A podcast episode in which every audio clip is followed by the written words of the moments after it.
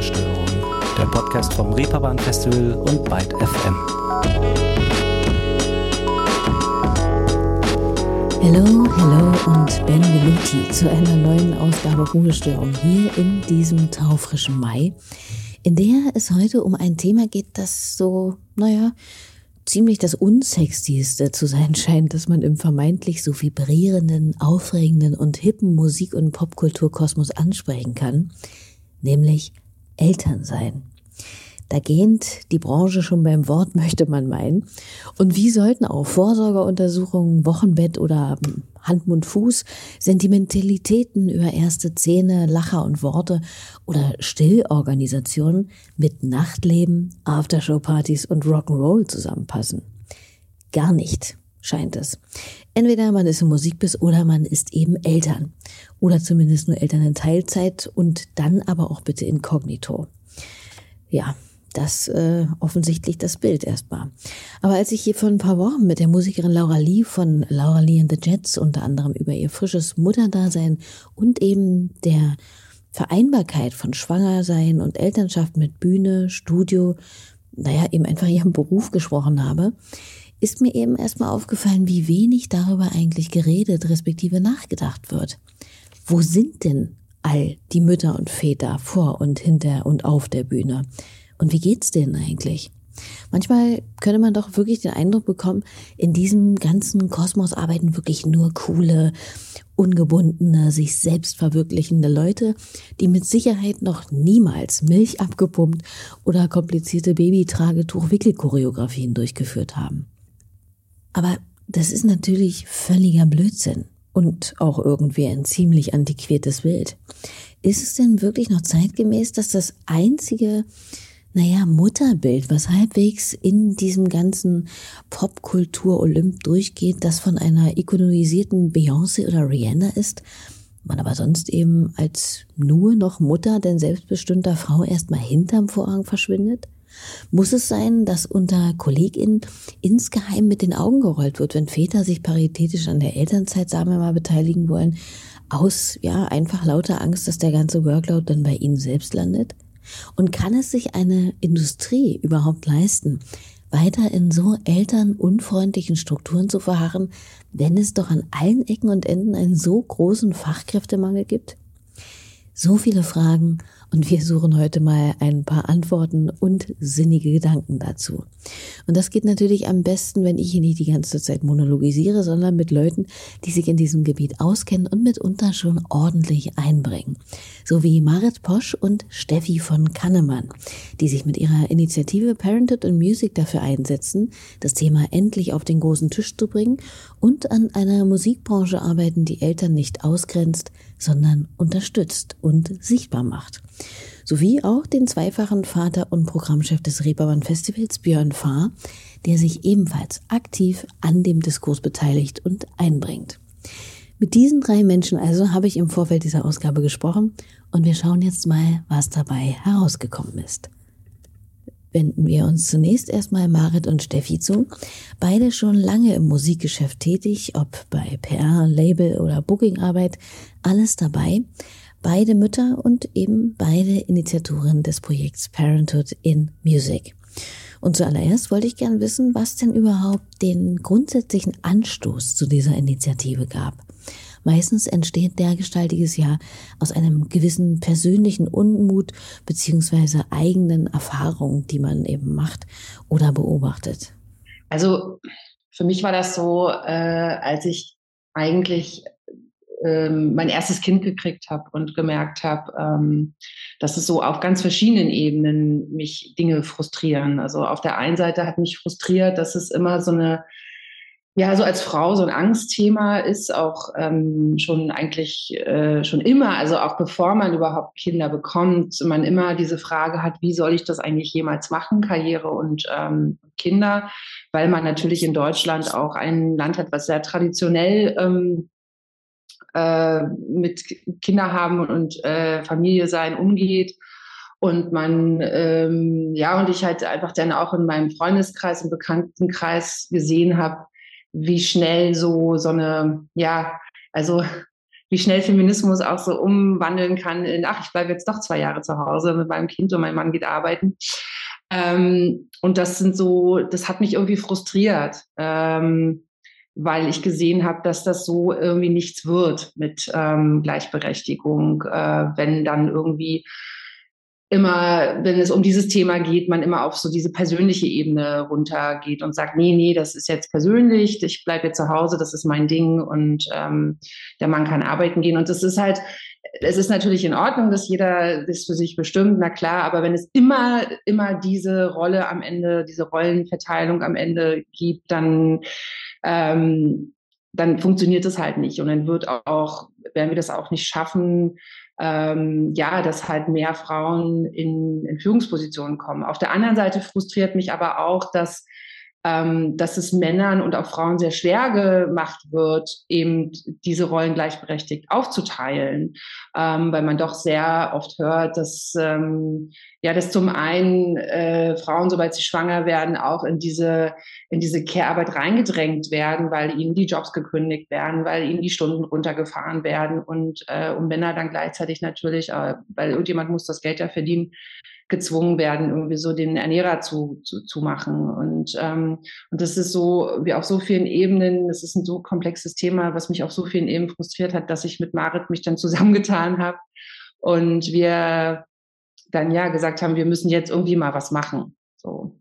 Genau, also wir haben, wir waren 2016, glaube ich, war das sogar schon mal auf einem Panel zu dem Thema, was sehr, sehr früh war. Da war das so noch gar kein Thema. Und da haben wir uns eigentlich kennengelernt und sind immer so lose in Kontakt geblieben. Und dann kam der Zeitpunkt, wo wir dachten, okay, jetzt müssen wir wirklich mal aktiv werden und äh, das Thema überhaupt mal auf den Tisch bringen und haben dann, als wir so langsam angefangen haben, das zu pitchen als Panel-Idee und Workshops, äh, haben wir dann gemerkt, was für ein großes Interesse das gibt und wie viel Redebedarf erstmal. Also äh, von Aufklärung über wirklich einfach mal drüber reden. Und wir merken immer, wie wirklich dankbar die Menschen sind, die dann da in, in den Panels mitsitzen oder in den Workshops, weil sie die Möglichkeit haben, auch so ganz persönliche Sachen zu erzählen oder zu fragen oder sich auszutauschen. Und da ist wirklich noch äh, sehr, sehr, sehr viel Raum für, für Austausch, wo man merkt, dass auch das Thema, egal ob Musikindustrie oder nicht, dass so das Thema Elternsein irgendwie äh, auf bestimmte Weise noch totgeschwiegen wird oder nur über bestimmte Aspekte geredet wird, aber nicht über alles. Und das wollen wir so ein bisschen aufbrechen. Gut so und stimmt. Aber auch nicht verwunderlich, denn als Elternteil bringt man wirtschaftlich gesehen in einem Unternehmen vermeintlich ja überhaupt nichts mehr. Darum ist der Aspekt für viele leider wohl auch immer noch eher lästiger Natur. Das gleiche gilt und galt aber auch, muss man mal sagen, für andere Themenfelder lange Zeit. Inklusion, Diversität, Mental Health. Alles stiefmütterlich einst behandelt, glücklicherweise über die Jahre nun aber immer mehr im Fokus. Doch Elternsein steckt da ja irgendwie trotzdem immer noch in einer Nische fest, würde ich sagen. Woran liegt das? Wo doch eigentlich ja wirklich alle direkt oder auch indirekt davon betroffen sind? Ja, es ist, es ist in einer Nische, weil es halt, ich merke das ja auch, ne, weil wenn du Mutter wirst, einfach keine Zeit hast, da irgendwie mega viel noch drumherum zu bauen. Ne? Und äh, also Marit und ich, wir merken das ja auch. Das ist ja noch neben unseren Jobs, neben zwei Kindern und meine Kinder sind auch noch sehr klein. Da ähm, und dann rumzureisen, auf Panels zu sitzen, Workshops zu geben, das frisst echt äh, Energie und Zeit und ähm, äh, ich glaube, dass das ein großes Problem ist und eben wirklich auch diese Sache, dass die ja, das ist einfach auch schon immer so war. Ne? Also ähm, das System, die Frau bleibt zu Hause, der Mann geht arbeiten, funktioniert irgendwie in Deutschland oder hat lange funktioniert. Jetzt bricht es sich auf, ja, also mit Fachkräftemangel und auch ähm, wirklich dem Ruf nach Gleichberechtigung und auch, dass man jetzt sieht, oh, warte mal, äh, wir haben ein Problem im Alter. Ähm, äh, gibt es so langsam einen Weckruf, ja, dass man sagt oder dass man versteht, dass sich da wirklich was tun muss. Und ähm, ich sehe auch oft, dass, ähm, dass so bei Key Change, die ja total viel für dieses Thema machen, dass du sehr, sehr viele junge, tolle Frauen hast, die, die kämpfen und ähm, aber das immer auch oft nur bis zu einem bestimmten Alter. Und leider ist die Statistik halt so, dass ähm, dass ab 30 eben dieser Gender Pay Gap komplett auseinanderfällt und das ist eben genau, wenn die Familien gegründet werden. Und dann, ähm, was ich ja vorhin auch schon gesagt habe, ist dieser, ja, oftmals dieser Kampf irgendwie ähm, um Gleichberechtigung, Feminismus, sich die Zeit, die, die Zeit zu, dafür zu haben, die Zeit sich nehmen zu können, fällt dann weg, weil auf einmal musst du dich da um kleine Wesen kümmern und, und dann geht, ist es ganz oft, dass, ähm, Du hast gesagt, ja, die Frau stillt, also kümmert sich die Frau mehr, ne, so dieses Dinge, weil es ist, es ist natürlich aus persönlicher Erfahrung, es ist total anstrengend und es ist total viel Arbeit. Es ist wahrscheinlich das Anstrengendste, was ich in meinem Leben jemals gemacht habe, ähm, auch diese Gleichberechtigung einzufordern, wenn du ganz kleine Kinder hast, ne, zu sagen, nein, wir teilen das jetzt auch mit, mit dem Stillen, also mit, der, mit dem Kind füttern und nein, wir teilen das jetzt auch, dass wir das wirklich gleichberechtigt machen. Da musst du ja nicht nur mit dir selber kämpfen,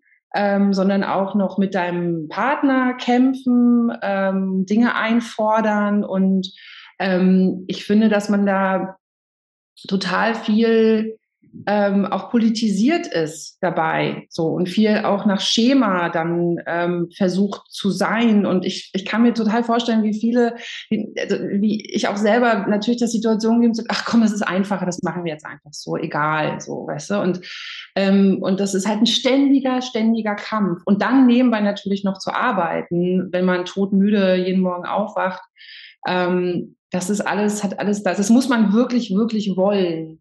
Ähm, und aber der Lohn, den du am Ende dafür bekommst, ja, den langfristigen Lohn, dass du ähm, einen Partner hast, der genauso gleichberechtigt äh, sich um deine Kinder kümmert, der genauso da ist, wo die Kinder genauso äh, hingehen, sich genauso wohlfühlen ähm, und man natürlich seine Karriere nicht ähm, abbrechen musste. Ja, bei mir ist das so, ich bin halt selbstständig, ich hatte da gar nicht so groß die Wahl. Ähm, äh, das ist so ein, da kriegt man so viel zurück, ja, äh, denn mit der Zeit, dass ich, also ich persönlich bereue das überhaupt nicht, dass ich auch sehr schnell wieder arbeiten gegangen bin und ähm, weil man, es ist halt wirklich so, wenn du zu Hause bist mit deinem Kind, du bist in deinem Privaten, man sieht dich nicht mehr. So, du bist da und verschlossen hinter Türen und ähm, das ist halt ein großes Problem. Ne?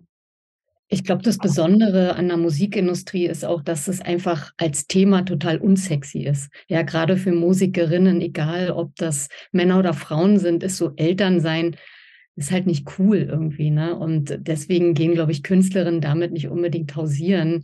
Also ich habe mich da öfter schon vor allen Dingen auch mit Männern, also mit männlichen Künstlern unterhalten, die das nicht an die große Glocke hängen wollen, weil die wirklich Angst haben, dass es so ein bisschen was von von ihrer Künstlerpersona wegnimmt und die dann so in diese Papi-Rolle fallen, nach außen hin auch, und die wirklich Angst davor hatten. Und so geht es Frauen sicherlich ähnlich. Dann ist halt so der Sexappeal shiftet dann so komisch oder da muss man neben Rihanna oder Beyoncé sein, um dann auch noch sexy zu sein. Ja, aber wer ist das? Und ich glaube, das ist ein Problem. Und das andere Problem ist einfach, wie das Business funktioniert. Da läuft halt viel nachts ab. Ne? Man geht auf Konzerte, man geht klubben, man hängt in einer Bar, macht da die Deals. Und das ist eben auch überhaupt nicht äh, Kinder-Eltern-kompatibel. Und ähm, ich glaube, deswegen ist es gerade in dieser Branche immer noch so ein Thema, worüber nicht gern geredet wird. Und ähm, was es auch so schwierig macht, das, das zu vereinen. Klingt völlig plausibel. Aber wie blöd eigentlich. Denn es kann doch nicht sein, dass man eigentlich nur zwei Varianten hat in der Branche. Entweder man verschwindet als zum Beispiel jetzt Mutter in der Versenkung oder man muss ständig über die Grenzen der eigenen Belastbarkeit sich seinen Platz im Berufsleben behaupten, während man gleichzeitig versucht, auch bei der eigenen Familie alles zu leisten und am besten sich natürlich auch total gut um sich selbst kümmern. Wo wir wieder bei dem grässlichen Wort Powerfrau wären, das ja eigentlich auch nur viel mehr Zeugnis des schief hängenden Zustandes ist, in dem sich Frauen bzw. Mütter befinden, als dass es eine tatsächliche Charakterbeschreibung wäre. Eine gute Vereinbarkeit von eben Familienleben und Karriere, bei dem nicht so viel, vor allem nicht die eigene Gesundheit letztlich auf der Strecke bleibt, gibt's aber einfach flächendeckend noch nicht. Ja, das hat ich muss auch sagen, ich, ich, also ich war äh, letzte Woche bei einer Konferenz und da ging es um KünstlerInnenmanagement und da saßen auch zwei Frauen mit jeweils Kindern ähm, so Anfang 40 und ein, ein jüngerer Mann, Anfang 30. Und der erzählte dann, da ging es um Work-Life-Balance. Und da meinten die Frauen, naja, bei uns äh, sind sehr viele Sachen eh schon von vornherein ausgeschlossen, weil wir einfach Kinder haben und ein Familienleben.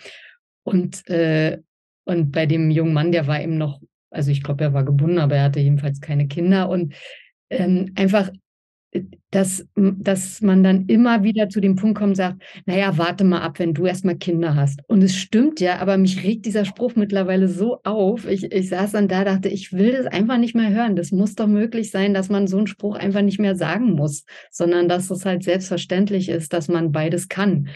Und natürlich macht man Abstriche bei beiden Sachen. Ich glaube, das ist so eh das Grundproblem, dass man immer das Gefühl hat, man wird weder dem Job noch der Familie gerecht, sondern hetzt immer von A nach B und hin und her. Aber das ist eigentlich das, was wir so versuchen und was so unsere Idealvorstellung ist, dass man zum Beispiel solche Sätze nicht mehr hört. Ja, es hat aber auch viel mit dem Frauenbild zu tun, ne, was jetzt in Deutschland ganz anders ist als in Frankreich zum Beispiel, wo Frauen, obwohl sie Mütter sind, eher als Frauen angesehen werden und ähm, hier in Deutschland auch dieses Mutterbild sehr zentral ist. Und ähm, sobald du Kinder hast, bist du eher eine Mutter als eine Frau. Und ähm, das ist halt auch, das ist halt auch schwierig. Das geht gar nicht. Ne? Nee, das stimmt. Doch wie so oft kommt auch in dieses Thema ja allmählich Bewegung rein. Denn zumindest geht der Trend ja schon mal in die Richtung, dass das ganze weite Feld der Elternschaft eben nicht nur noch eines ist, auf dem Frauen und Mütter alleine auf weiter Flur stehen, sondern auch immer mehr Männer ein aufrichtiges Interesse und den Wunsch zeigen, sich mehr, wenn nicht sogar bestenfalls im gleichen Maße einzubringen immer mehr Männer beantragen, das liest man ja immer wieder, zum Beispiel Elternzeit. Und ich meine auch über ein paar Wöchlein hinaus. Und haben eben wirklich den Anspruch, mehr als nur ein Vater auf dem Stück Papier zu sein. Das ist toll, stößt aber natürlich auch wieder in unserer Gesellschaft, so wie sie aktuell strukturell beschaffen ist, auch wieder auf eine Hülle von Barrieren. Wie sehen das Marit und Steffi? Also ich denke schon, also gerade in, in der jüngeren Generation habe ich das Gefühl, ähm, dass die Männer das wollen. Also die wollen sich gleichberechtigt einbringen und die wollen die Zeit haben, aber es wird ihnen fast noch schwerer gemacht als den Frauen, habe ich manchmal das Gefühl, dass dann so beim Arbeitgeber kommt, ähm, ja, aber warum bleibt dann nicht die Frau zu Hause? Also einfach wirklich diese alten Strukturen, das es einfach immer noch gibt oder auch durch den Gender Pay Gap, der man einfach mehr verdient und man dann schon gemeinsam beschließt, nee, es macht natürlich finanziell mehr Sinn, wenn der Mann weiterarbeiten geht.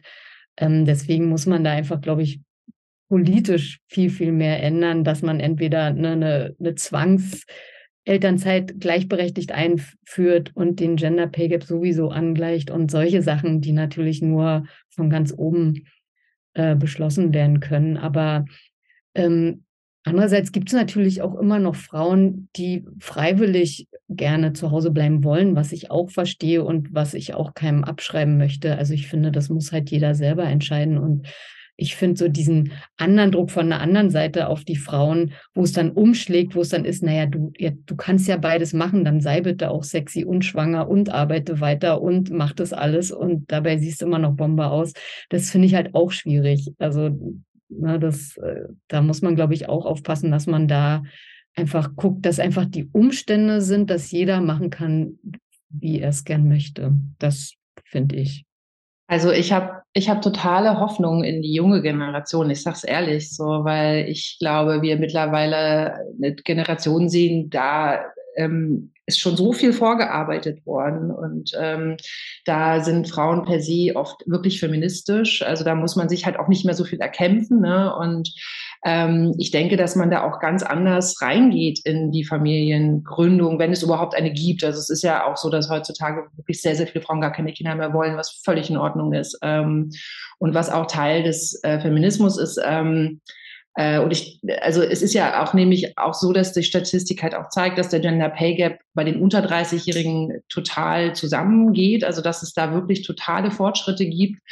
Ähm, und natürlich ist es so, wenn du einfach einen guten Job hast, wenn du eine gute Bezahlung hast, ähm, e, ähnlich oder gleich zu deinem Partner und du dann entscheidest, eine Familie zu gründen, dann hast du ja nicht mehr dieses Argument, wer ist der Brotverdiener, ja, dann sind beide die Brotverdiener und dann ist es viel, viel einfacher zu sagen, okay, ich bleibe in meiner Position, ich, wir teilen uns die Elternzeit, jeder macht meinetwegen sechs Monate, ähm, bis das Kind in die Kita gehen kann. Ähm, und dann ähm, hat auch die Frau die Möglichkeit, ohne einen großen Einbruch wieder komplett arbeiten zu gehen.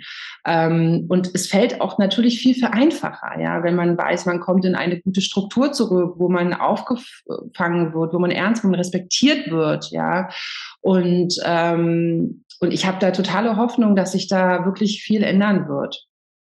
Zumal, wenn, wenn das dann wirklich auch gleichberechtigt in Anspruch genommen wird, dann verschiebt sich ja auch das Risiko. Ne? Momentan ist es ja noch oft so, dass wenn jetzt jemand neu eingestellt wird oder wenn du eine Künstlerin buchst äh, für ein Festival, dann ist ja immer so, gut, bei den Buchen ist es natürlich langfristig, aber sagen wir mal bei Einstellungsgesprächen, ne, dann kommt ja doch immer die Frage, die man eigentlich nicht stellen darf, so wie sieht es mit der Familienplanung aus, ne, sagt man, ist man schwanger oder nicht, weil man einfach diesen Risikofaktor hat als Frau. Aber dadurch, dass immer mehr Männer auch die Elternzeit nehmen, verschiebt sich das und die sind ja, haben ja im Grunde genau das gleiche Risiko, weil Männer können auch Väter werden und können auch sagen, ja, ich bin dann ein halbes Jahr oder ein Jahr raus und danach will ich halt auch wirklich nur halbtags arbeiten, weil ich möchte mich um mein Kind kümmern. Und ähm, das ist was, was dann, glaube ich, auch dazu führt, dass dann von vornherein Männer und Frauen gleichberechtigter behandelt werden, weil eben dieses Risiko sich mehr verteilt und dann im Grunde egal ist, was äh, für ein Geschlecht vor dir sitzt, weil die Wahrscheinlichkeit, dass ein Kind kommt, ist bei beiden da. Das wäre mehr oder weniger natürlich der Idealzustand. Vielleicht würde das auch mal zu einem Umdenken auch auf der Unternehmensseite führen, denn aktuell ist eine ausgesprochene Schwangerschaft, eine angekündigte Elternzeit ja eigentlich ausschließlich negativ behaftet. Eine Arbeitskraft weniger, Horror, Stress. Aber muss das unbedingt sein? Was denken denn Steffi und Marit, die ja eben unter anderem auch Unternehmen beraten? Kann man Arbeitgebenden und Unternehmen dennoch irgendwie in der Elternschaft ihrer Angestellten auch mal etwas Positives, ja, vielleicht sogar etwas Gewinnbringendes sehen lassen und es somit eben auch lohnenswert machen, sich damit einfach mal intensiv auseinanderzusetzen?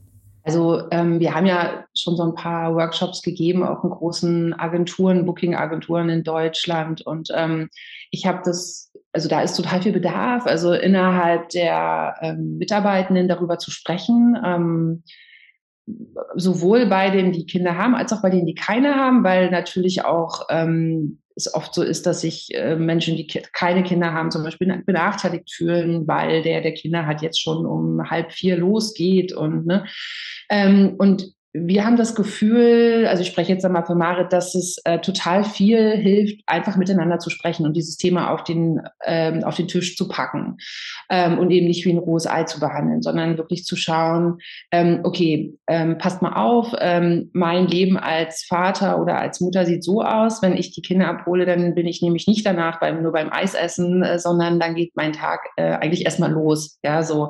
Ähm, und dafür arbeite ich dann abends abends um 20 Uhr nochmal nach, was du zum Beispiel eben nicht machen musst. Und ähm, äh, es ist natürlich so, dass das Thema total immer wichtiger wird. Also es gibt ja auch, die, die großen Agenturen haben ja mittlerweile eigentlich fast alle Diversity Departments, die sich äh, um die Themen wie mentale Gesundheit, aber eben auch um, ähm, um diverse äh, Arbeitsstrukturen und eben auch um familienfreundliche Strukturen kümmern, weil ähm, du willst deine Leute, wenn sie Kinder bekommen, in der Regel nicht verlieren. Das sind richtig, richtig gute ArbeitnehmerInnen.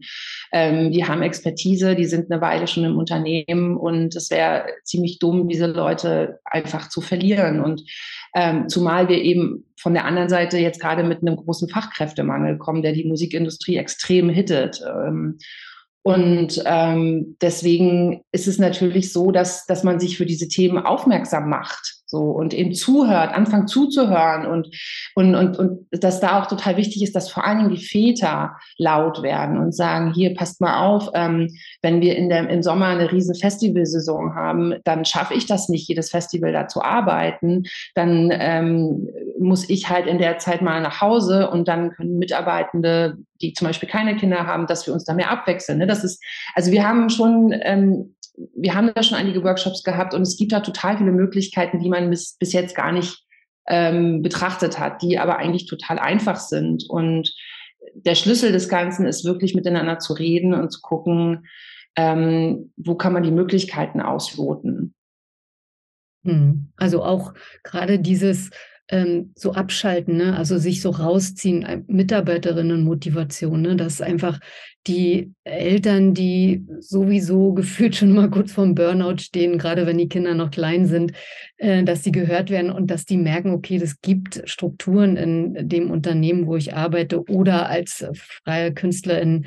Es wird eben möglich gemacht, äh, mir das Leben zu vereinfachen, ähm, so dass ich mich nicht rausziehe mental und dass das äh, spielt eben, was Steffi auch meinte, in dieses Thema mentale Gesundheit mit rein und auch Motivation. Und das sieht man bei Unternehmen, die es sehr gut umsetzen. Zum Beispiel Patagonia ist so ein Unternehmen, was das intern sehr, sehr gut macht.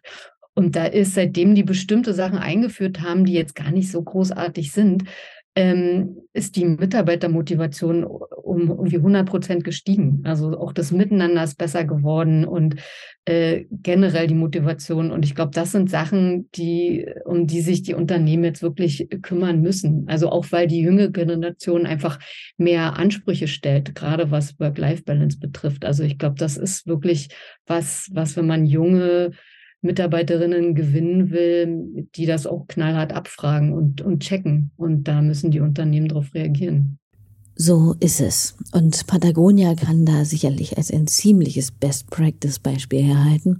Die haben ja schon, ich glaube, seit 1983, soweit ich weiß, Kinderbetreuung am Arbeitsplatz, stärken Müttern und Vätern gleichermaßen den Rücken und ermöglichen allen somit nicht nur irgendwie den eigenen Lebensunterhalt zu verdienen, sondern wirklich ja, möglichst das Leben einfach zu leben, das er oder sie sich vorstellt. Ob mit oder ohne Kinder. Aber wie wir gehört haben, taucht das Thema dennoch erst ganz, ganz langsam aus der Versenkung auf und das nicht zuletzt dank solcher Menschen wie Marit und Steffi. Ich würde das zumindest sehr begrüßen, denn ich finde, dass Elternsein in der heutigen Zeit trotz unserer oftmals ja doch sehr privilegierten Sphäre und Ausgangssituation hier einen ganz eigentümlichen Touch bekommen hat.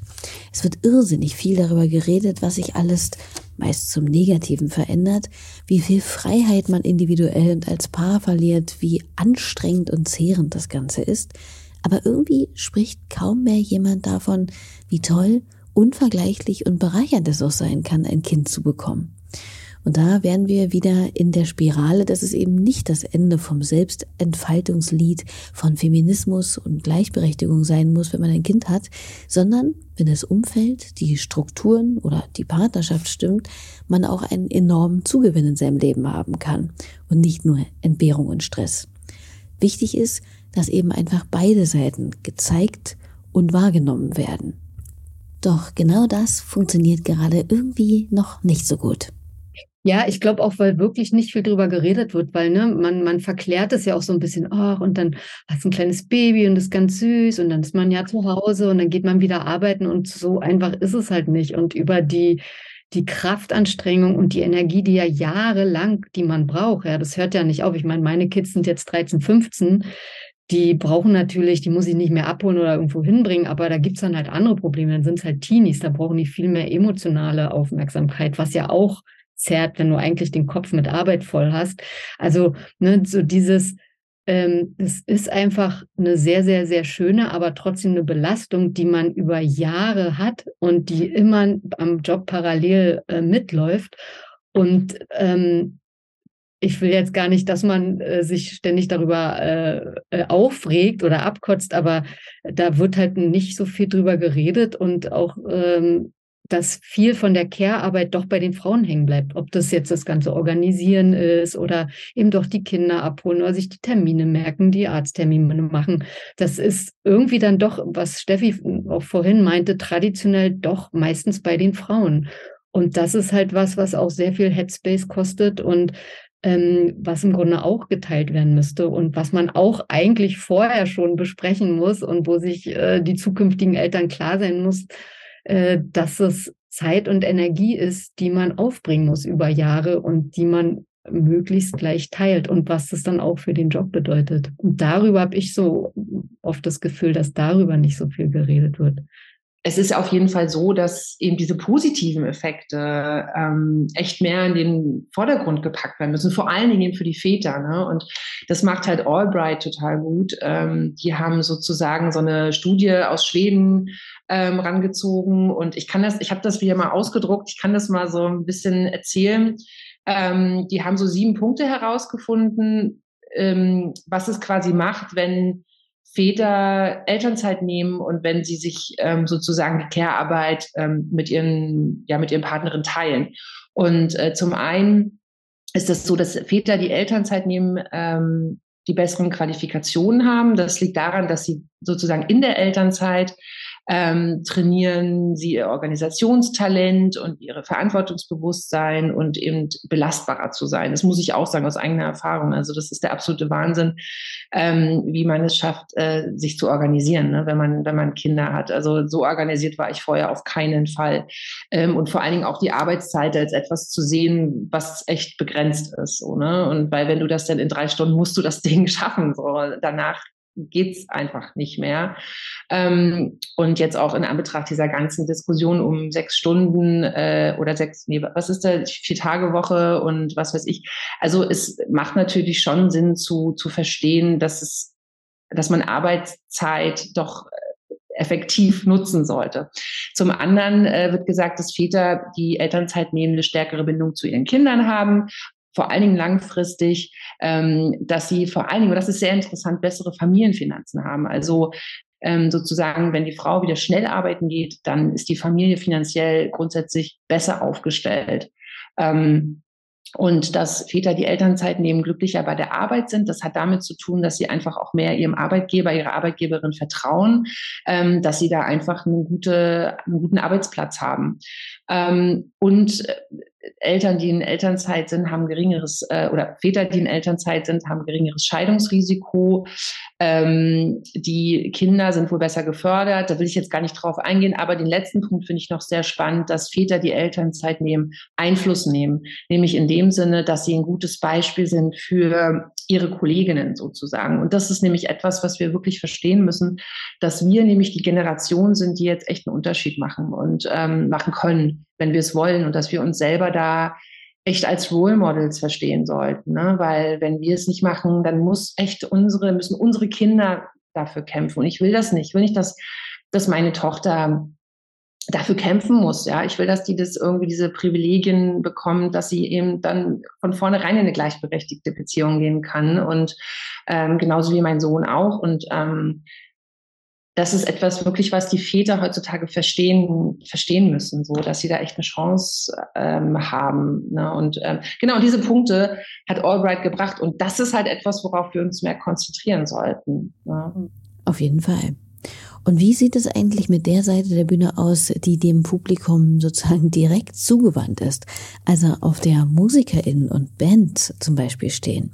Sind die und deren Arbeitswirklichkeit auch ein Thema bei zum Beispiel jetzt den Panels, den Workshops von Parenthood in Music? Ja, ja, das ist ein großes Thema. Also das ist ähm, natürlich so, dass es jetzt, also Musikindustrie ist ja so weit gefächert, ne? Und ähm, ich ertappe mich oft, dass ich irgendwie mehr über so Leute spreche wie Marit und ich, die so in der Musikbranche ähm, ne, agenturmäßig arbeiten, labelmäßig.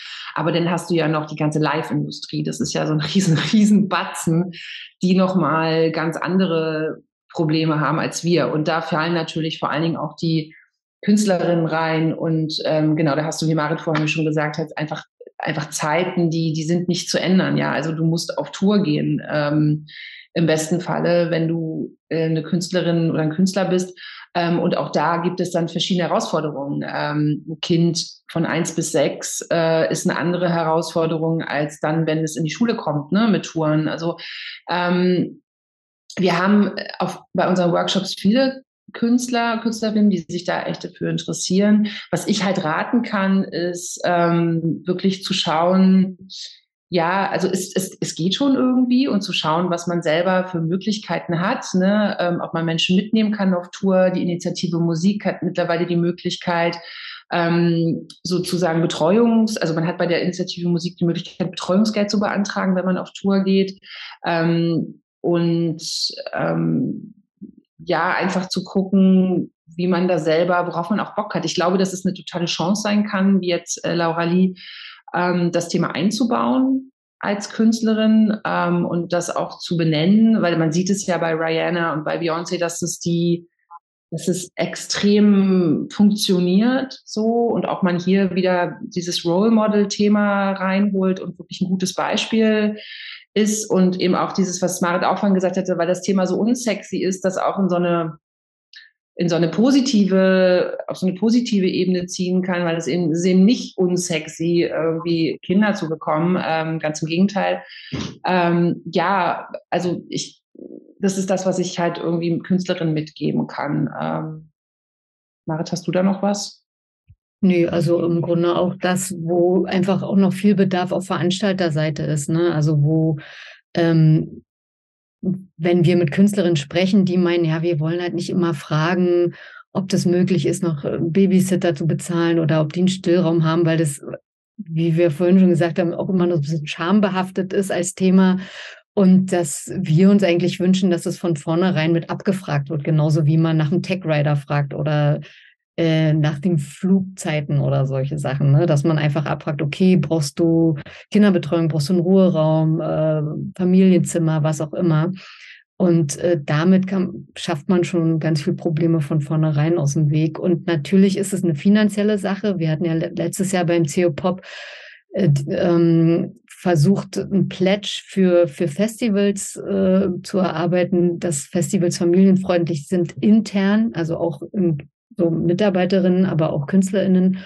Und äh, dass man versucht, solche Sachen einfach zu etablieren, was natürlich Geld kostet, wo jetzt in Zeiten der Energiekrise, wo eh alles äh, viel, viel zu teuer ist, nochmal on top ist und natürlich dann wahrscheinlich auch wieder hinten runterfällt. Aber dass solche Sachen ähm, einfach mitgedacht werden von Anfang an und damit eben die, die KünstlerInnen profitieren. Ja, ich glaube, es ist auch einfach eine Mentalitätsfrage. Ja, also ich man muss sich da halt einfach auch echt mal ein bisschen locker machen. Ne? Also auch auf Seiten der VeranstalterInnen, dass wenn man irgendwie da eine Künstlerin hat, die jetzt und klar, da gibt's auch Unterschiede. Ne? Wenn du äh, irgendwie eine Künstlerin machst, machst, die irgendwie Stadien voll macht, dann kannst du natürlich nach einem Babysitter verlangen oder nach einem Stillraum oder so. Aber wenn du eben die Künstlerin bist, die froh ist, überhaupt ein Booking bekommen zu haben, dann überlegst du dir natürlich dreimal, ob du da jetzt nochmal ähm, extra nach einem familienfreundlichen Zimmer fragst. Aber ich glaube, dass, dass man da von beiden Seiten kommt, dass man zum einen diese Sachen einfordern sollte, ähm, und auf der anderen Seite sich da wirklich auch mal, weil es hat, es ist oft ja gar kein finanzielles Problem. Es geht ja eher um so eine Mentalitätssache, ne? dass man sagt, hey klar, cool, natürlich, wir versuchen alles, was wir können, weil es werden ja so viele Gelder ausgegeben auf äh, für was ich was alles da, ne? und da fehlt dann irgendwie komischerweise dann, dann irgendwie der letzte Cent. Ähm, dass man dieses Thema halt eben, äh, Leonie, was du auch schon gesagt hast, so, es, es wird immer so als so ein negatives, belastendes Thema betrachtet, dass man einfach auch mal so ein bisschen mehr mit dem Flow geht und sich echt locker macht und sagt, ja klar, dann bring doch dein Kind mit und eine Betreuung und ähm, ist doch alles gut, wir kriegen das doch alles hin, wir sind doch irgendwie gemeinsam im Boot so. Ne? Und so sehe ich das auch oft innerhalb der Unternehmen, dass man einfach miteinander redet und, und aufeinander zugeht und, und auch wenn jemand sagt, ähm, oh, ich bin schwanger, was machen wir jetzt, dass man dann nicht erst so diese, oh Gott, oh Gott, die Firma ist zu Ende, die Firma brennt, so, sondern dass man sich hinsetzt und schaut, wie können wir das zusammen lösen. Ne? Und ähm, ich, ich, ich glaube wirklich, das hört sich total einfach an und es ist irgendwie banal, aber ich glaube wirklich, dass das der Schlüssel zum ganzen Thema ist, so dass man irgendwie echt aufeinander zugeht und das Thema als etwas betrachtet, wie wenn dein Arbeitnehmer zu dir kommt und sagt, hey, ich bin gerade geburnoutet und ich brauche irgendwie zwei Wochen, ne, das kann ja auch ohne Kinder passieren. Das ist ja genau das Ding. Wir reden ja hier von einem Thema, ähm, das einfach Space einfordert, das Verständnis einfordert und ähm, nicht mehr und nicht weniger. Und, und das, dieses Verständnis brauchst du eigentlich für jeden deiner Arbeitnehmerinnen, ob sie jetzt Kinder haben oder nicht. Und, ähm, und dass man das wirklich so als ein Teil dieses großen Diversity-Themas äh, betrachtet. Und ähm, das betrifft eben, wie gesagt, Künstlerinnen, aber eben auch Agenturmenschen und so. Und äh, ja, lass uns einfach mal alle ein bisschen locker machen und irgendwie ein bisschen freundlicher aufeinander zugehen. Ähm, ja. Das würde auf jeden Fall in sehr vielen Belangen unheimlich hilfreich sein. Und da wir nun schon bei der Live-Branche angekommen sind, möchte ich, wie eingangs erwähnt, auch noch einen weiteren Menschen hier vorstellen, der genau für diesen Sektor auch unterwegs ist. Und zwar Björn Fahr vom Reeperbahn Festival. Auch für ihn ist Parenthood in Music nicht nur aus persönlichen Gründen ein Thema, das definitiv mehr auf die Agenda in seiner Branche gehört. Wodurch kam das denn bei ihm? Naja, ich habe ähm, 2006, als wir beim Reeperbahn Festival angefangen haben, auch angefangen. Also ich bin seit Anfang an dabei und ähm, habe damals ähm, noch keine Kinder gehabt, was gar nicht selbstverständlich ist, fällt mir dabei auf, weil ich war immerhin auch schon, glaube ich, 29 oder 30. Ähm, und habe dann aber 2016 und 2018 hat ähm, meine Frau, haben wir jeweils, kam jeweils ein Kind, also keine Zwillinge. Und seitdem habe ich Kinder. Und ähm, ja, dann ist das natürlich sofort präsent. Und du musst natürlich sofort gucken, wie kriegst du das unter einen Hut. Vorher hast du natürlich gerade in so einem Job sehr viel, ähm, ja, auch, auch mal abends gearbeitet oder einfach hattest du die komplette Freiheit, ähm, dich nach den Situationen zu richten, wo du nun mal dann gerade gebraucht wirst oder wo es gerade brennt. Und wenn du dann auch gleichzeitig Familienvater ähm, sein willst, dann stellt dich das natürlich vor ziemlich große Herausforderungen, wenn du auch ein guter Familienvater sein willst und dich auch gut einbringen willst zu Hause und nicht einfach sagst so, ja, ich äh, klassisches Rollenmodell, ich bringe jetzt weiter das Geld nach Hause. Ähm, ja, und deswegen war das natürlich sehr schnell Thema und dann habe ich auch ähm, letztes Jahr auf dem Panel gesessen zu dem Thema ähm, in Köln bei der CO Pop. Das war natürlich auch nochmal sehr interessant, auch für mich, weil ich muss auch sagen, ich habe mich vorher mit dem Thema auch jetzt nicht so extrem auseinandergesetzt ähm, weil du für dich so das eigene Setup suchst, wie das funktioniert. Ähm, aber es natürlich in der Musikbranche vorher oder bis vor kurzem noch, ich sag mal, quasi gar kein Thema war. Und wenn auch nicht mit Pauken und Trompeten, doch hatten wir ja schon, allmählich wird ja darüber mehr gesprochen. Gerade im Zuge von Gleichberechtigung zum Beispiel teilt Björn das Gefühl, dass das aber eben auch glücklicherweise nicht nur unter Frauen mittlerweile so ist, sondern auch zunehmend ein Thema für Männer beziehungsweise für werdende oder seiende Väter wird. Ja, denke ich schon. Also es kommt natürlich drauf an. Ne? So, das ist ja schon irgendwie so eine Bubble, in der wir hier leben und schon auch ein eher sagen wir, progressives, irgendwie nach vorne denkendes, ähm, äh, ja, Branche, wo sicherlich auch noch viele alte weiße Männer, die ein veraltete Denkmuster haben, sage ich mal, äh, rumrennen.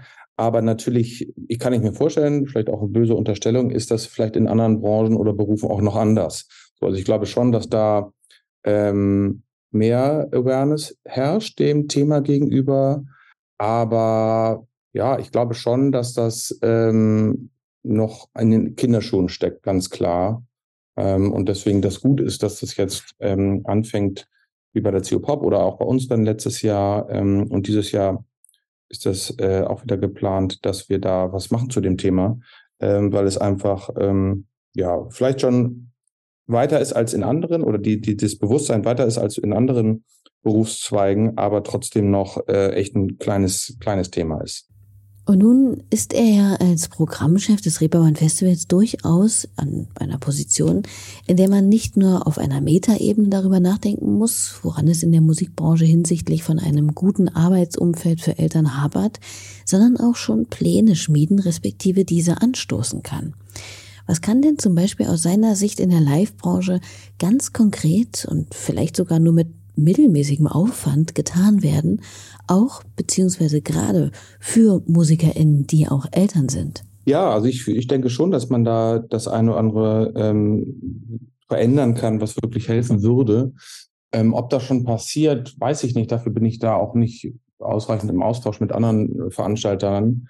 Aber ähm, ich meine, das geht dabei los, dass du Räume schaffst, ne? dass du Räume schaffst, dass du äh, nicht sagst, so hier, das ist euer Backstage und kommt mal klar und dann hängt die äh, vielleicht noch stillende Mutter mit äh, ihrem Kind da irgendwo zwischen den ganzen äh, Typen rum, äh, sondern dass du Räume schaffst, ob das extra ähm, ähm, ja, Rückzugsorte sind, äh, die du schaffst, um dich um dein Kind zu kümmern, ähm, dass du auch, und das war auch so ein Punkt, wo ich dachte, ey, das ist wahrscheinlich, also beim Reeperbahn Festival ist das jetzt noch nicht so ein Thema, weil die meisten Shows eh in einem relativ spät stattfinden ähm, und man das easy, ich sag mal, handeln kann, wann du welche Band spielen lässt. Ähm, auch wenn wir uns da natürlich auch sehr viele Gedanken machen, welche Running Order wir haben, also wer wann wie spielt. Aber wenn du natürlich bei großen Festivals sagst, so ich bin jetzt irgendwie Musikerin X und ähm, habe um 20 Uhr mein, mein Slot, so, dann ist das wahrscheinlich in der Regel ist das immer die Zeit. Manche Kinder gehen früher, manche gehen später ins Bett, aber und auch je nach Alter ist das im Zweifelsfall ein Problem. So und da wäre es natürlich total äh, wichtig, dass du als ähm, dass du als Veranstalter ähm, oder als derjenige, der das Programm macht, äh, da maximal flexibel bist und sagst so, ja, okay, du willst dann und dann nicht spielen, du willst nicht zwischen sieben und neun spielen, weil das nun mal die Zeit ist, wo du äh, dein Kind ins Bett bringen willst.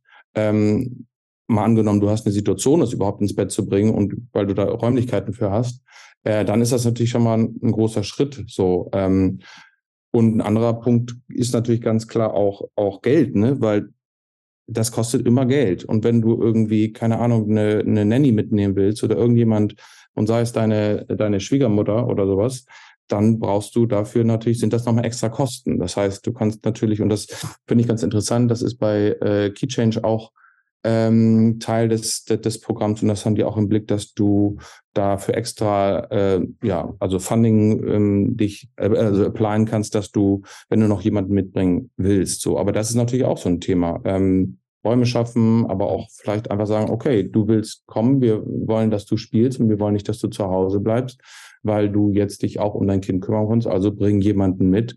Und klar, äh, musst du dann dafür im Zweifelsfall nochmal für einen Flug und für eine Unterkunft und ähm, Catering etc. pp. ein bisschen mehr dann nochmal ähm, auf den Tisch legen.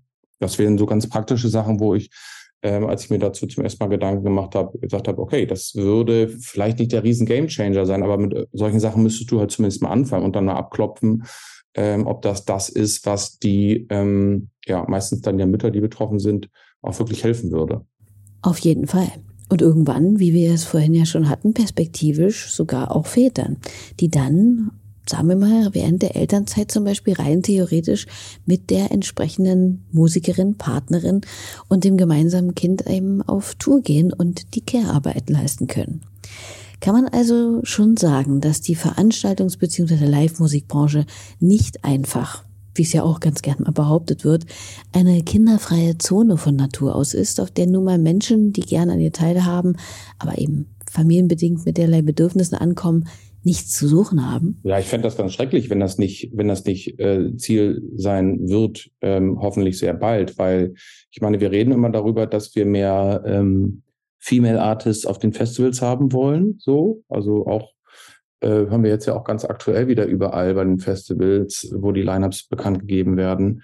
Ähm, und ja, es gibt noch einen, ein Lack of HeadlinerInnen, äh, das, ist, das ist klar, aber gerade dann musst du natürlich dazu ähm, die Gedanken machen, Frauen ähm, oder Eltern ähm, zu empowern, äh, das vielleicht auch aus den Gründen deine Karriere voranzutreiben, ähm, weil du genau dafür natürlich auch so eine Basis dafür legst, dass dann mehr ja Female Artists, also ich finde, da ist schon ein starker Zusammenhang ähm, oder Acts, die Kinder haben und vielleicht noch nicht so groß sind, dass sie dann einfach eine kompletten Tourtross ähm, so mitnehmen. Also weil wenn eine Pink irgendwie oder Taylor Swift auf Tour gehen, dann wird das für die wahrscheinlich kaum ein Problem sein. Einfach mal kurz eine Entourage von sechs, sieben Leuten und vielleicht nochmal irgendwie drei extra Hotel-Suites immer anzu, anzumieten. Ähm, und auch alles zu diktieren, wie so ein Ablauf oder wann, wann Stage-Time etc. ist. Ähm, aber die ganzen Acts, die da drunter spielen, äh, so von der Bekanntheit, die werden damit alle ein Problem haben. Und da kannst du schon und, und musst du viel dafür tun. Und gerade wenn es darum geht, auch das endlich voranzutreiben, ähm, Female Artists größer zu machen. Ähm, denn natürlich schränkt das ein. So, da muss man ja nicht drum rumreden. Und ähm, das kann meiner Meinung nach auch ein Hebel sein, äh, der dann zumindest mittel- und langfristig dafür, dazu führen kann, dass du mehr ähm, weiblich oder weiblich ähm, oder nicht männlich gelesene Artists irgendwie äh, weiter auf die, weiter nach oben auf den Lineups schubsen kannst. Aber es ist ein Weg. Also, und einfach ist das auch nicht. Aber ähm, dafür gibt's ja, glaube ich, auch ja, Abfragen oder da muss man natürlich auch einfach die, die Musikerinnen oder die Eltern äh, mit Kindern fragen, die touren wollen, woran es am meisten hakt. Ne? Und dann müssen natürlich auch alle mit einbezogen werden. Alle in dieses Boot geholt werden, um zu gewährleisten, dass ein allgemein händereichenderes Miteinander geschaffen werden kann, oder? Total. Das ist auch das, was ich mir damals, ähm, als ich mir halt Gedanken gemacht hatte vor dem Panel, auch als so das fette Thema eigentlich so, ne? Also ich, das war in Englisch, deswegen hatte ich mir Race Awareness aufgeschrieben. Ähm, und ich finde es auch ganz wichtig, dass das halt auch auf allen Ebenen passiert, ne? Also es bringt jetzt nichts, wenn das irgendwie dieses, dieses Verständnis ähm, für diese Thematik nur irgendwie in der HR Personalabteilung herrscht, so, ne? Das muss halt überall verstanden werden. Das muss auch in der Produktion und ähm, in der Kommunikation und im Booking überall ähm, ja diskutiert werden und, und erstmal mehr ähm, Diskurs erfahren, ähm, weil es natürlich auch ja gar nicht nur die MusikerInnen betrifft, sondern halt auch alle. Also auch die Leute, die als Delegierte zu einer, zu einem, zu einer Konferenz, zu einem Showcase-Festival fahren wollen. Ähm, oder die, der, der Staff vom Festival ähm, oder alle Leute, die auch hinter der Bühne arbeiten. Also das ist ja für alle ein Thema, ähm, dass du das besser unter einen Hut kriegen willst ähm, weil ja, das ist, das ist nicht so einfach und ich glaube, da muss man auch die Köpfe zusammenstecken. Ähm, und es wäre halt auch falsch, jetzt nur an die, an die Musikerinnen zu denken, sondern halt auch an alle, die da in, äh, beteiligt sind, weil gerade dann kriegt das Ganze natürlich dann nochmal mehr, mehr Stärke, wenn sich alle, ich sag mal, Gruppen dazu irgendwie Gedanken machen und austauschen. Es ist wie mit allen Themen, in denen es darum geht, eine inklusive, diversere Gesellschaft zu erreichen. Alle müssen irgendwie einbezogen werden, nur dann wird auch ein Schuh draus. Und nun hatten wir ja bereits mit Steffi und Marit vorhin bereits den durchaus spannenden Punkt angesprochen, dass es eben nicht nur nach Bürde, Arbeit und großem Schnaufen klingen darf, wenn man über Elternschaft im Berufsleben in Parenthood in Music eben spricht, sondern man auch mal den Blick aufs Positive lenken muss, dass das Ganze auch mit sich bringen kann. Nicht nur für die Familien selbst, sondern auch für die Unternehmen. Wie sieht das denn Björn? Er ist ja nun auch selbst Vater mit einem Anspruch ganz offensichtlich und Awareness. Ist man persönlich gesehen als Elternteil ganz praktisch auch vielleicht wirklich manchmal effektiver und motivierter bei der Sache? Vielleicht. Aber so ganz ohne Haken ist diese These natürlich auch nicht. Ja, ja, spannender Punkt. Also klar, ähm, du wirst dazu gezwungen, irgendwie noch, noch effektiver zu sein, noch schneller zu arbeiten. Ähm, aber ich merke das auch und ähm, die Pandemie hat da natürlich auch nochmal ordentlich reingehauen, äh, was so, was so Mental Health und, und, und Stress angeht, ähm, mhm. dass du natürlich da auch aufpassen muss. Ne? Also wenn ich jetzt ganz konkret äh, für mich gesehen habe, so, ich will einfach um sieben zu Hause sein, weil ich will dann auch einfach zu Hause sein, ich will irgendwie beim Armut dabei sein, ich will die Kinder ins Bett bringen, ähm, weil alle sowieso noch irgendwie angespannter sind, gestresst sind, dann setzt mich das natürlich auch noch mehr unter Druck. Ne? Also dieses effektive Arbeiten, ja, ist gut und gerade aus Arbeitgebersicht natürlich eine schöne Sache. Ähm, aber ich habe dann halt auch oft gemerkt, wenn du die Arbeit, die du vorher in zehn Stunden geschafft hast, ähm, obwohl du auch schon derbe gepowert hast, dann in sieben schaffen musst oder in acht, ja, dann bist du natürlich auch irgendwann durch. So. Und das ist ähm, natürlich auch gefährlich. Also ich glaube, da muss man schon ganz genau hingucken, ähm, dass man, und deswegen ist es wahrscheinlich gut, wenn man, wenn man da ähm, ja noch, noch Sachen an die Hand bekommt, ähm, Techniken, keine Ahnung, Fortbildung, wie du, wie du das effektiv machst, ohne dass du sagst, so ja, ich muss das jetzt einfach nur in kürzerer Zeit schaffen, weil ich muss halt auch noch zu Hause abliefern ähm, und komme später zur Arbeit und gehe früher nach Hause, als ich es eigentlich würde, ähm, um das alles unter den Hut zu kriegen. Also ja, wichtig, aber ich glaube, da ist auch äh, eine Begleitung wichtig und sind ähm, ja, Hilfestellung auch wichtig oder ähm, sowas, weil wie, wie du damit umgehst. Weil wenn du sonst einfach nur noch mehr in deinen in deinen äh, verkürzten Tag reinpackst, ähm, dann bist du natürlich auch irgendwann äh, hinüber. Das stimmt natürlich. Also, es darf selbstredend nicht gesagt werden, klar, Fadi, kannst du mit den Stunden runtergehen, aber Gehalt wird halt dann weniger und Arbeit bleibt dieselbe. Das ist ja, wie es Björn gerade schon andeutete, nicht selten in der Pandemie geschehen, in der vor allem aber auch wieder Frauen, muss man sagen, krass bei gleichem Pensum im Homeoffice alles gleichzeitig geschmissen haben. Das ist ja eben auch nicht der Deal. Es geht ja darum, Wege zu finden, die sich mit einem aufrichtigen Interesse an der Lebenswirklichkeit der ArbeitnehmerInnen und ihren Kapazitäten orientieren und für alle ein gutes und effektives Arbeiten ermöglichen. Und nicht eben nur für Eltern, eben auch für jene, die ihre mentale Gesundheit eventuell nochmal anders im Blick behalten müssen, als äh, welche, die Verwandte pflegen oder ehrenamtlich beispielsweise Kopfstände machen. Oder, oder, oder. Dabei ist vor allem immer eines gefragt. Offenheit und Transparenz. So. Und wo sieht Björn denn das Thema jetzt in der kommenden Zeit vielleicht auch auf dem Reeperbahn Festival? Noch am Startblock oder schon losgelaufen?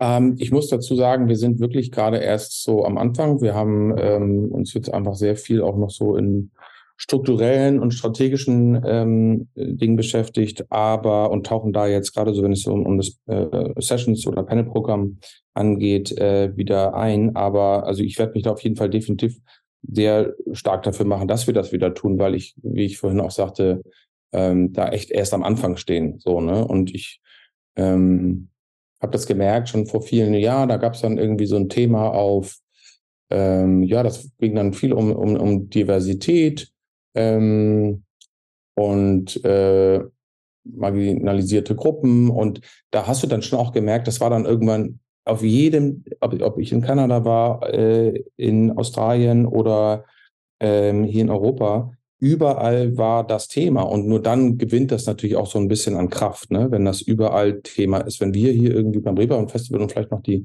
lieben Kolleginnen in Köln irgendwie dazu was machen und Marit und Steffi da irgendwie ganz toll dran dann kurbeln an dem Thema, dann langt das natürlich noch nicht. So und äh, deswegen muss man da natürlich noch ganz viel machen, weil ich glaube schon, dass alle, äh, wenn sie darauf angesprochen werden, äh, sagen, ja, hey gut, auch voll das wichtige Thema so.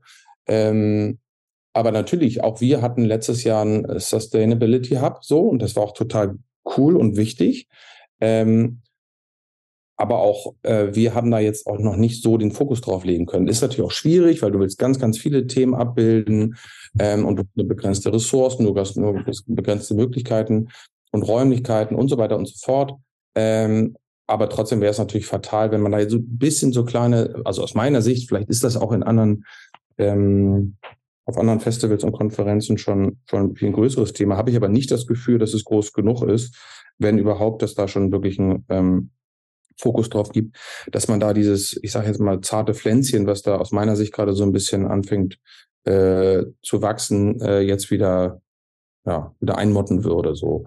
Von daher, ich, ähm, wir können da, ich weiß nicht, wer demnächst vielleicht nochmal mit dir spricht, da gerne nochmal ein Update geben. Ähm, aber wir, äh, wir sammeln da gerade Themen und sind auch nochmal mit den entsprechenden Pro Protagonistinnen, die da schon so ein bisschen weiter sind, auch äh, im Gespräch. Aber Klar, also wir haben irre viele äh, Leute auch hier im Büro, die das halt gerade betreffen oder bald betreffen wird. Von daher ähm, und, und, und gerade das Thema, wie, wie ich vorhin auch schon sagte, Key Change und mehr Female Artists auf dem Festival, ähm, das zieht sich ja, zieht sich ja überall durch und du kannst noch mit den Bogen spannen auch zu, zu Fachkräftemangel so und da vielleicht auch muss man da auch nochmal gucken und sagen, ja, okay, vielleicht sind jetzt auch einfach nochmal äh, mehr die Frauen dran, wenn die ganzen Heerscharen von Backlinern und äh, Stagehands und äh, Produktionsleitern irgendwie nicht mehr da sind, äh, weil sie abgewandert sind. Vielleicht ist das dann auch nochmal ein, ein guter Zeitpunkt, wo man sagen kann, ey, so, jetzt äh, lass uns doch nochmal mehr dafür tun, dass vielleicht auch einfach äh, mehr, mehr Mütter ähm, oder auch Väter, aber es ist ja nun mal Fakt, dass dann meistens die Mütter davon noch betroffen sind, ähm, gerade in den, in den ersten Monaten oder in den ersten ein, zwei Jahren, ähm, hier vielleicht auch das dadurch diesem Problem, was ja auch ganz stark äh, vorhanden ist, wozu wir beim Reeperbahn Festival auch viel machen werden dieses Jahr, ähm, da noch mehr einen Fokus drauf zu legen. Wir können also festhalten, Parenthood in Music, das ist kein ödes, privates oder gar hinderliches Sujet, sondern ein Thema mit viel Potenzial und Chancen für die gesamte Branche. Und das kann vielleicht von ein paar guten IdeengeberInnen Impulse bekommen und angestoßen werden, aber liegt der Erfolg der Sache natürlich im Endeffekt in den Händen von allen, der gesamten Gesellschaft, in der Politik, bei der sich systematisch was im Kopf tun muss, sonst wird das nichts. Und das ist doch ein gutes Schlusswort für die heutige Ausgabe hier, wie ich finde. Ich bedanke mich herzlich bei allen drei GesprächspartnerInnen für ihre wichtige Arbeit und selbstredend für die guten Gespräche und bei euch wie immer natürlich fürs Zuhören. Nächste Woche erwartet euch meine liebe Kollegin Liz Remter an dieser Stelle. Bis dahin habt's gut und macht's hübsch. Tschüss.